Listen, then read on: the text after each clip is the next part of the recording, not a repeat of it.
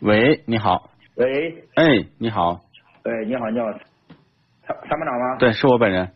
哎，你好，你好，哎，主持人你好，你好，哎，我是咱们河北沧州的一名会员，哦，哟，老嗯乡呢？这个兔子也是沧州的我啊，不是嗯我是河北的，河北的啊。对， 河北沧州的。嗯，呃，我想问参谋长一个问题，是吧？对，你说，呃，我想换这个换车，一个看了一个奥迪 Q 五，一个这个大陆的傲虎。嗯，然后我的主要目的啊，就是今年我五十多了，呃，一个就是旅游两次，再一个就是上下班儿，一个是嗯，就这么用途。对，公里数大吗？嗯，公里数不大，一年就是两两万吧。啊，一年两万公里，那也是属于正常。对，嗯，这个问题呢，这个很有意思，因为什么呢？两款车啊，都是一个旅行版，一个是 SUV。当然呢，两款车呢都是偏重于这个这个四驱性能的。斯巴鲁主要卖的全是四驱加水平对置，那奥迪 Q 五呢就是 Quattro 系统，也是奥迪的一个引以为傲的四驱技术。其实这两个四四驱技术的结构有点类似，那么它都是响应速度非常快的这种四驱系统。两款车的品牌呢，那当然奥迪的这种所谓的豪华豪华的这种这种品牌啊，让更多的人可能就觉得那奥迪的这个整体的这个感受会很好。当然，斯巴鲁呢，我觉得它这种长旅行箱的设计，其实造就了它的空间是比奥迪 Q 五还大，嗯，对对对，空间的实用性要比它更好。两款车的内饰呢，那奥迪的内饰肯定是比它强得多。哎，对吧？那么其实对我认为呢，从这两款车呢，呃，因为您说到又说到斯巴鲁，我就想您肯定是做了对比之后，那么您对这个车呢是希望获得更多的认可。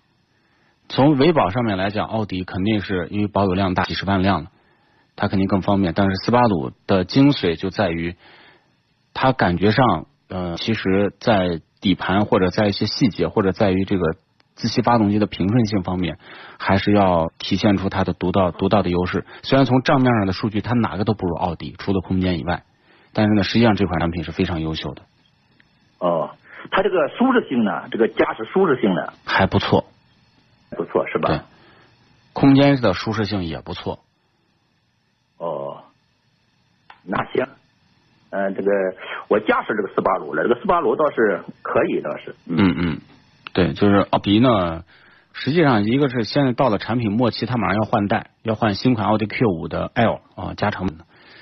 第二个就是，像这些车这个减配，这真的让人挺操心的。那么反而就是这个车呢，感觉好像平平淡淡的，就是一个班里四十个学生，奥迪呢就属于那个排在前头的啊，感觉是好学生一样的，大家都认可。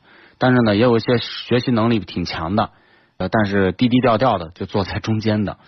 那、那么也有人认可的，它也很稳定，就是斯巴鲁。哦，嗯，那行，那行，我看看斯巴鲁吧。对，您看看啊哎，啊，好，谢谢啊哎，没事谢儿谢参，谋长好啊，，再见，拜拜，嗯再。见好再。见。